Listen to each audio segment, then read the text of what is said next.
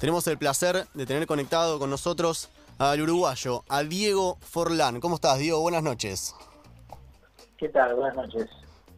¿Cómo va? ¿Todo tranquilo? ¿En qué te agarramos? ¿Cómo te trata esta cuarentena? Acá, bueno, hace un rato me tocó bañar a los, a los niños, así que nada, acá tranquilo. Muy bien, en casa, en casa relajado entonces. ¿Y cómo, cómo es el tema este del entrenamiento online que ahora está obligado? Y bueno, es lo, es lo que toca, ¿no? no la única manera de poder estar en contacto, que se mantengan y bueno, tratar de, mantener el estado físico que, es importante para cuando esto se reanude y poder estar de la mejor manera posible. ¿no? Impecable. Bueno, antes de abrirte el juego con mis dos compañeros que están también telefónicamente conectados, nosotros siempre tenemos una encuesta y hoy es ¿cuál es el mejor caño que viste en tu vida? Pero en este caso, como vos sos futbolista, fuiste, sos futbolista, te vamos a preguntar cuál es el mejor caño que hiciste vos. Si es que te acordás alguno ahora. No sabes, yo no soy tan, no fui tanto de hacer caños, ¿no? no, no, no, no. Eh, lo mío era buscar el gol, ¿viste? No era algo que me, que me quedaba tanto. Ja, mira, te soy sincero, en serio, te digo, no. No es que he tirado algunos, los tendría que recordar porque son pocos, son muchos. Eh, pero no, no. A ver, te puedo decir, el mejor que vi, sin lugar a dudas, fue el de Riquelme a Yepes, ¿no? Sí.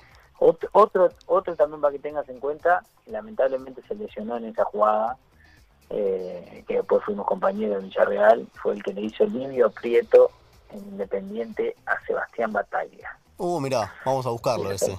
Y y lo terminó lesionando en la rodilla. Oh. Fue la primera lesión grave que tuvo Seba injusto.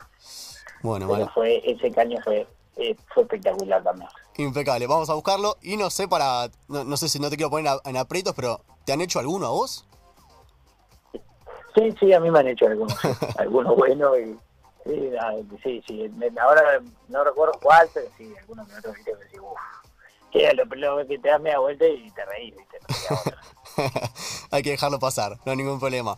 Eh, bueno, como te comentaba, están conectados Ian Tandey y Germán Fleitas, así que te van a hacer un par de preguntas ellos también. Ger, Ian, todo tuyo. Hola Diego, ¿cómo estás? Gracias por atendernos. Hola, ¿qué tal? Eh, bueno, me imagino, me imagino ahí con la familia, recién decías, con los nenes. Eh, en esto de, de que te preguntan, ¿no? De, de los caños, te quiero preguntar, eh, en esta cuarentena, eh, si te diste lugar a ver algún partido, un partido viejo, un partido retro, ya sea de vos como futbolista eh, o algún otro partido donde no jugaste. En- en- para que justo me entraron los niños y no te agarré al principio. Decime cómo era al principio. sí, sí, se escuchó. Te decía, ¿no? Eh, si te das lugar en, en esta cuarentena de ver eh, partidos retro donde, donde vos has jugado, eh, ya sea en Independiente, en Villarreal, en Atlético Madrid, en, el Inter o la selección de Uruguay o otros de los equipos donde estuviste, o eh, sos de mirar también partidos donde vos no jugaste y si es que eh, te diste ese lugar, que nos cuentes eh, qué partidos viste eh, en este tiempo. No, no, de, de lo que he jugado yo no. Yo lo, lo que sí, mirando hoy, que a falta de contenido, sí, obviamente ves partidos que, que van pasando en, la televisión y de ahí, y de ahí yo que sé, a veces de vez en cuando agarras alguno tuyo, entonces ahí sí te puedes a mirar, estuvieron pasando los partidos del Mundial 2010, algunos de Sudáfrica, después vas en las redes sociales y ves algunos, hoy por ejemplo justo vi los goles, un partido que jugamos nosotros Independiente Talleres, que ganamos 4 a 0 en Córdoba, entonces vi los goles, eh, de vez en cuando, ¿viste? Vas, pero no, no me pongo yo a mirar puntualmente partidos míos, no, no, no, no, no, no, no lo he hecho ni jugando, ni estando en actividad, sino que si agarro en la televisión algo, ahí sí me a mirarlo.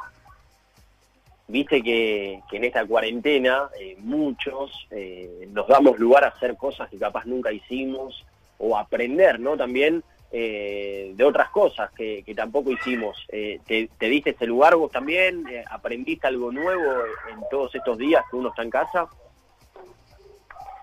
Eh, yo la verdad que soy bastante casero y disfruto mucho estar acá, y, estar en casa con los niños, son niños chicos, entonces disfruto mucho estar con ellos. sí, obviamente que vas cambiando ciertas cosas, pero directamente te tenés, ¿no? Teniendo a, tus hijos siempre cosas que hacer. en este caso, el hecho de que no están yendo al jardín, aprovechás a hacer a la mañana cosas con ellos, eh, que, bueno, obviamente que sean que sean productivas y, les sirva en, en, el crecimiento, ¿no? Entonces digo, capaz que eso lo dejas más en manos de la jardinera y vos no lo haces, en este caso capaz que lo estás haciendo ahora por, por esa misma circunstancia, ¿no? Diego, Diego, ¿cómo andás? Germán Fleitas te saluda. Eh, yo te voy a preguntar más de lleno por tu papel ahora como entrenador eh, y debutaste hace poco como DT ahí en, tu querido Peñarol. Te quiero preguntar si, obviamente, más allá eh, de que uno es profesional y, sabe ahora que vos tenés ese papel de entrenador, también en lo que fuiste como futbolista, ¿Qué se siente dirigir al equipo de tus amores? Porque imagino que cuando uno gana la, alegría es doble y cuando uno pierde la tristeza es doble también. ¿Cómo manejas eso? No, no, espectacular. La verdad que todo un orgullo y un privilegio, ¿no? Que para que, sea mi primera experiencia en un plantel principal y en una institución como Peñarol, que me hayan dado esa oportunidad, la verdad que uno está muy agradecido. Y, bueno, después de todo lo que conlleva el fútbol, ¿no? sí, sin lugar a dudas lo disfrutás mucho más cuando ganás, pero también cuando no se dan los resultados. Eh, no porque sea más hincha o menos hincha, lo, tomo de diferente manera, ¿no? Ya el hecho de, no lograr el resultado que uno quiere ya lo ya eh, te, molesta de por sí, sea en el equipo que sea, ¿no? Entonces en ese sentido no cambia, pero, pero la verdad que es, es algo espectacular poder estar viviendo este momento, ¿no? ¿Y cómo fue el día de tu debut como entrenador de Peñarol? ¿Eran esos mismos nervios eh, de cuando debutaste con la camiseta ahí del Mancha como futbolista o, fue distinto? Sí, es distinto, porque obviamente que cuando, cuando jugás, obviamente que cuando empiezas a rodar la pelota, esa ansiedad y esos nervios que puedes llegar a tener, se te termina yendo por, por la misma actividad que vas teniendo. En cambio, cuando estás afuera de la cancha empieza el partido y obviamente que en realidad todo lo que tenías que hacerlo era hacerlo antes, ya ahí en realidad ya estaba ya estaba todo el pescado, ya está todo el pescado vendido, es decir, podés tomar alguna decisión, cambiar alguna cosa, pero pero en general ya no depende de vos, sino depende de lo que has trabajado y de los jugadores. Entonces, eh, lo, lo, lo, lo, vas asimilando de diferente manera. Obviamente que con el tiempo te vas a ir acostumbrando. Al principio capaz que era diferente. Eh, y, estabas más ansioso o más nervioso porque no, no, dependía de vos.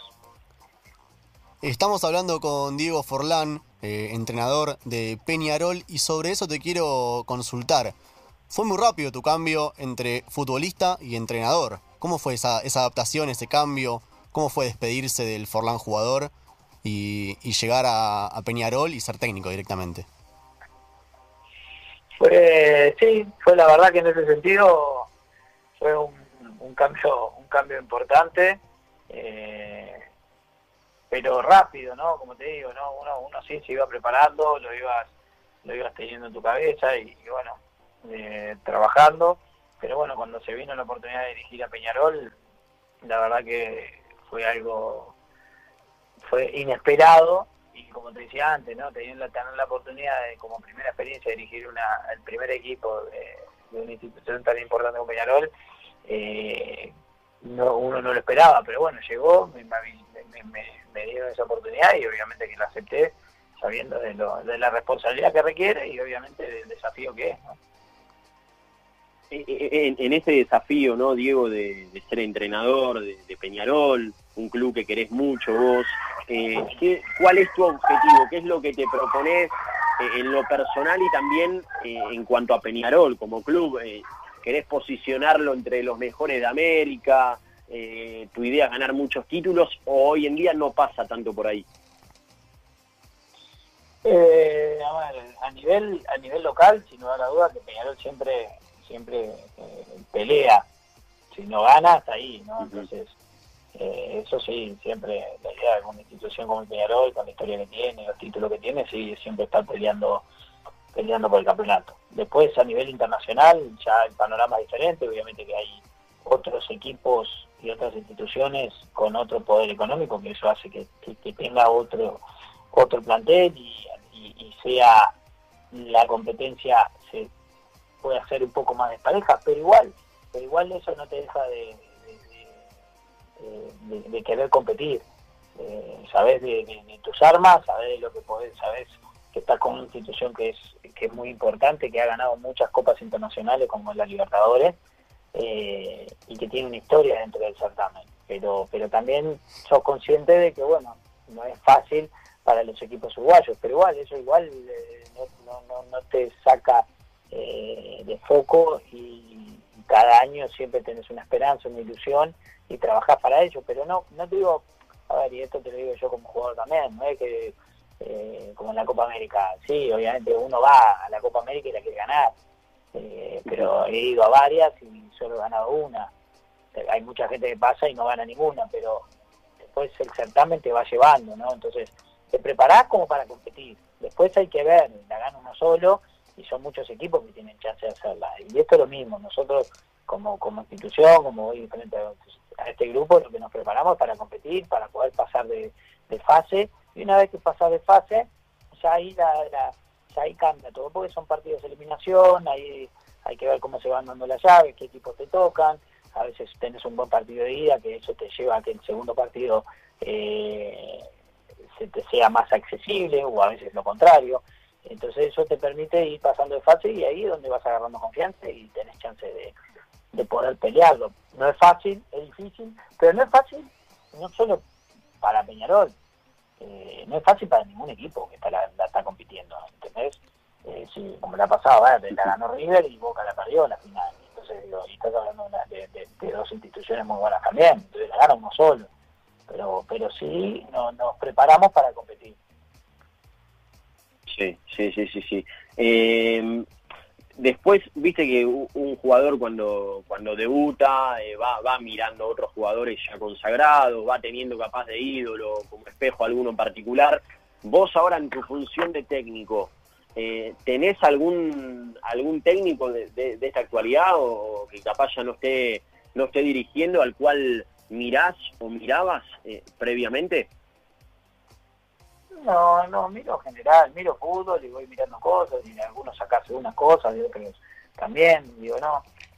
en mi caso lo que soy muy pragmático y depende mucho del plantel que tengo y el equipo que tengo y qué calidad de jugadores hay para uno poder eh, intentar jugar de la mejor manera posible y lograr el, mejor resultado posible. Porque al final lo más importante no deja de ser el resultado. Entonces, eh, eh, acá el tiempo no tenés y lo tenés que ganar. Entonces, eh, vas, sí, yo veo fútbol en general y veo, veo diferentes equipos, diferentes estilos de entrenadores. depende mucho de los jugadores y, bueno después en lo personal depende mucho cómo está digo a ver desde que comencé uno trabajaba de una manera o hacía ciertas cosas, pero después capaz que como se fueron dando los partidos, fui cambiando, pero porque veía que capaz que tenía que ir hacia otro lado por, por cómo se iban dando las cosas. Y bueno, esto, esto es así, digo, capaz que ahora voy hacia un lado y después termino yendo hacia otro. Y esto valía mucho.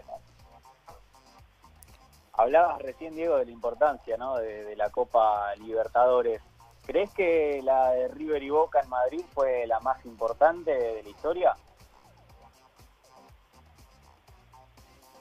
No, no, no, pero no, no, no digo que sea la más importante, digo, para, para los hinchas de Peñarol las más importantes son las que ganó Peñarol, depende para qué, para quién, para, para qué hincha, para el hincha sí, fue una final, fue una final, fue una final linda porque encontrás a dos rivales eh, clásicos como, como es Boca y River jugando una final, lamentablemente en un país como fue Madrid por, por, los incidentes que hubieron, eh, pero sí una Copa Libertadores tener a, dos rivales tan tan tan rivales directos como son jugando una final de un certamen tan importante. Eso eso es lo, lindo para un aficionado tener ese tipo de partidos como, se ha dado a nivel europeo también no el caso de Real Madrid y Atlético Madrid.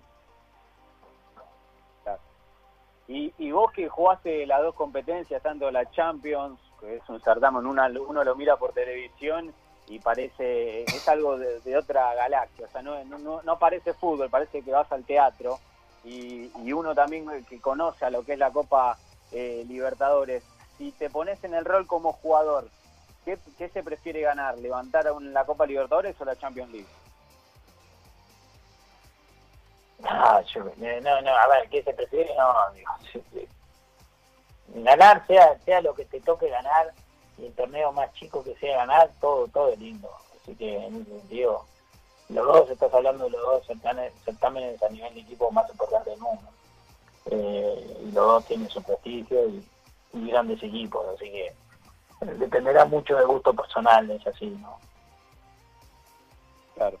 Eh, y, ahora te quiero preguntar, sacándote de, este tipo de fútbol y llevarte, ¿por qué uno recuerda del Mundial de Sudáfrica 2010 y ese gran Uruguay, del que vos obviamente en ese Mundial fuiste elegido balón de oro? Pero te quiero preguntar por la Yabulani, por la pelota de Sudáfrica 2010. ¿Es así como todos dicen que volaba cuando le pegabas? Vos que la tuviste ahí desde entrenamientos hasta en partidos, ¿qué nos puedes contar de la pelota en sí? Eh, no, no, es lo que todo el mundo, todo el mundo está diciendo que, que, es así y bueno, no, no, a ver, le pegué bien porque me llevé bien, eh, porque me llevé bien con la pelota. Después viste cómo es, es más un mito que otra cosa, ¿no? Impecable. Estamos hablando con Diego Forlán y ya que mi compañero te llevó hasta el Mundial 2010, se vivió un momento tremendo en ese Mundial con la mano de Suárez.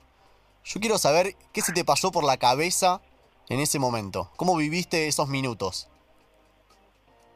Eh, no, fue complicado porque en ese momento la pelota pasaba de un lado al otro, sabía que ya estábamos en la hora, que nos estábamos yendo a penales y veías que la pelota parecía que entraba, que no entraba y querías que se vaya lejos. Y bueno, cuando veo la mano de Suárez digo, bueno, penal, no fue gol dentro de todo, pero bueno, un penal en la hora, es decir, me veía más afuera del Mundial que otra cosa, pero bueno, después también pegando el travesaño y terminamos clasificando, así que eh, digo, ganando por penales y después clasificando a la semifinal. La verdad que fue increíble. Diego, te hago las últimas dos de mi parte agradeciéndote el tiempo con, nosotros acá en Ataque Futbolero. Eh, la primera, ¿lo ves a Agüero volviendo eh, en un corto plazo Independiente? Porque mucho se habla de su regreso, él está muy bien en el City, en la selección. ¿Lo ves posible? ¿Crees que se va a dar, pero hay que esperar? ¿Cómo, cómo ves esa situación? Bueno, la verdad que, él dijo que, quería, que su intención era volver, pero bueno, habrá que ver, digo. Eh, es tan personal esa decisión que es difícil uno ponerse a su lugar, digo. Si lo veo cerca o no lo veo cerca, no lo sé, digo. Lo único que te puedo decir es que como él lo dijo en su momento que quería volver, eh, como se fue tan joven, capaz que se puede llegar a esa oportunidad, no lo sé. Y de tu paso por Japón, recordás así lo, primero que se te venga a la mente, ¿no? alguna anécdota, algo que haya pasado en el vestuario, ¿viste? Alguna costumbre eh, o en un restaurante, ¿viste? Que, son países donde, por ejemplo, el otro día hablábamos con el Checho Batista y nos decía que en Japón, en China, perdón, había probado carne de caballo sin darse cuenta y después se quería matar. ¿Te pasó algo de eso? No, en Japón no, en Japón no, no, bastante obviamente que sí, tienen diferentes costumbres. Eh, a ver, para pensar ahí. Eh, eh, por ejemplo, sí, mira, una costumbre que tienen ellos increíble es que llegan llegan todos a, la, mayoría llegan en la mañana y se bañan.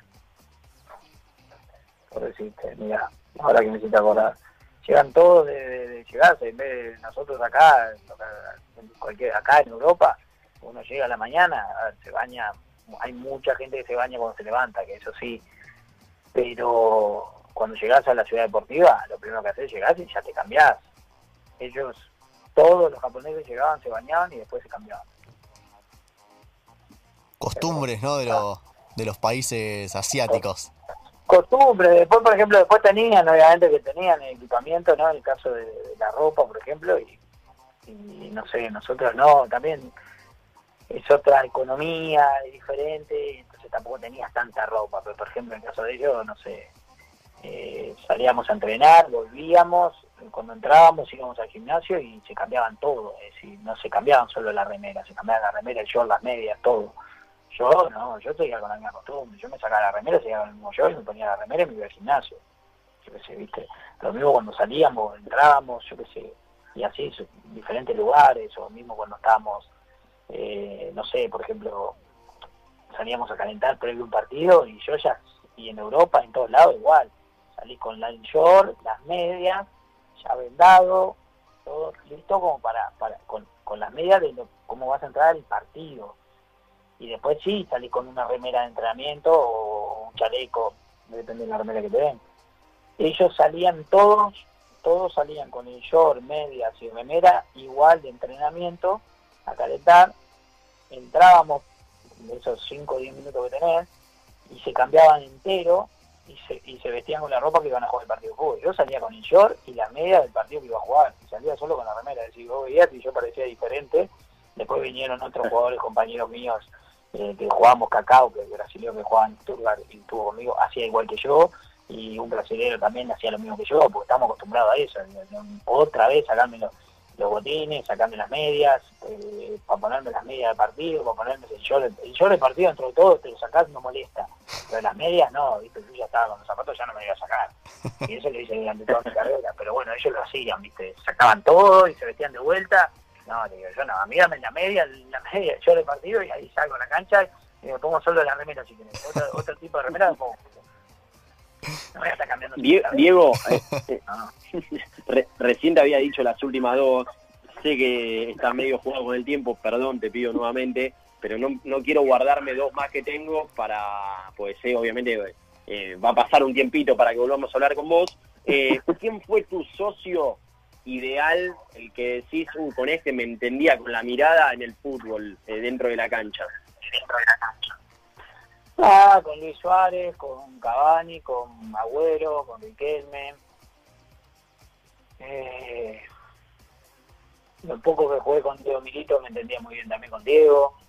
Eh, con el Cabezón en el Inter de Brasil también me entendí muy bien. No, tuve, tuve muy buenos socios también, la verdad que en ese sentido. Y siempre cuando tenés buenos jugadores de fútbol te entendés. Así que en ese sentido es así, ¿no? Y, y tu mejor momento de, de tu carrera? ¿Cómo? No, te decía, el, mejor momento tuyo en, tu carrera como jugador, ¿cuál fue? ¿En qué equipo? ¿En qué año? Eh, el mejor, eh, yo diría entre el 2004 y 2011, por ahí, todos esos años ahí. ah, bien. Creo que los momentos más de plenitud, sí. ¿Y la liga que más te gustó jugar, eh, Diego, ya que jugaste acá en Argentina, Premier, Liga de España, bueno, en Uruguay también, en Japón que hablamos, ¿cuál la disfrutaste más? ¿En qué liga? Ah, son, todas, todas fueron espectaculares. Nada, no puedo decir una disfrute más que otra. Son todas, porque fueron diferentes etapas, diferentes momentos de mi vida. Eh, a ver, ir a jugar a Argentina fue espectacular. era mi sueño y tener la posibilidad de estar en Argentina era eh, un sueño cumplido. Después me fui a Inglaterra, a uno de los mejores equipos del mundo. Después me fui a España, tuve la chance de jugar en Italia, que fue donde jugué menos. Eh, fui a Brasil, después eh, fui a Japón, que fue espectacular también. Siempre, viste, fueron diferentes etapas, India, Hong Kong, Uruguay, todas, todas, todas, todas tienen lo suyo, y fueron diferentes etapas y fueron espectaculares todas. Impecable. Diego, yo te hago la última de mi parte. Hace poco estamos escuchando el himno argentino en algún lado, ahí por teléfono. la última te hago de mi parte. Hubo rumores de, que te ofrecieron ser manager de Independiente. ¿Qué, hay de cierto en eso? Y aparte de eso, si en algún momento te gustaría dirigirlo, obviamente, a Independiente. Eh, sí, obviamente que sí, me gustaría dirigir, claro que sí. Eh, uno tiene que hacer los méritos y, bueno, después veré si, si, tengo, si se me da esa posibilidad. Eh, lo de manager, no, sí, tuve la oportunidad, la verdad que uno, un agradecido por el ofrecimiento, pero en ese momento, cuando me reuní con ellos, eh, le dije que bueno, que lo, que uno buscaba era, en ese momento, el desafío que quería y que más me motivaba era ser entrenador, por más que, lo dudé mucho, porque la verdad que era un cargo que, que me seducía, pero, pero entre ser entrenador y ser manager hoy prefería ser entrenador, por eso decidí, eh, preferí decir que no, ¿no? Clarísimo. Y te hago la última, ahora sí, de verdad es la última, ¿eh? ¿Cómo lo ves a Pusineri en el cargo de ahí de técnico independiente? Bien, bien. Digo, lo, no es que lo sigo al 100%, pero digo, viendo eh, el momento que llegó a día de hoy, con algunos resultados positivos y negativos, pero bien, yo creo que bien. El último partido lo ganó, así que eh, yo creo que, que bien, digo, hay que tenés que ganar tiempo. A ver, todos, todos los entrenadores quieren tiempo. Nos tenemos que ganar el tiempo y ahí podemos ver nuestro trabajo reflejado, ¿no? Es así, es así, esperemos que lo pueda tener. Impecable, sí, obviamente, el tiempo, tu carrera de técnico recién comienza, así que tenés todo por delante. Bueno, Diego, ahora sí, ¿eh? te pedimos disculpas por la extensión, pero bueno, quisimos aprovechar, tenerte, tenerte a vos para charlar un rato. Te agradecemos por el tiempo, espero que te, que te vaya lo, lo mejor posible en tu carrera como técnico que recién empieza. Así que bueno, estaremos hablando más adelante, te molestaremos en algún momento. Dale, perfecto. Un abrazo grande. Un abrazo, Diego, un abrazo. Gracias. Chao, chao. Chao, chao. Ahí pasaba Diego Forlán, histórico, jugador de Uruguay, de la selección, de Independiente, de Atlético de Madrid, de Manchester y ahora técnico de Peñarol, el club de sus amores.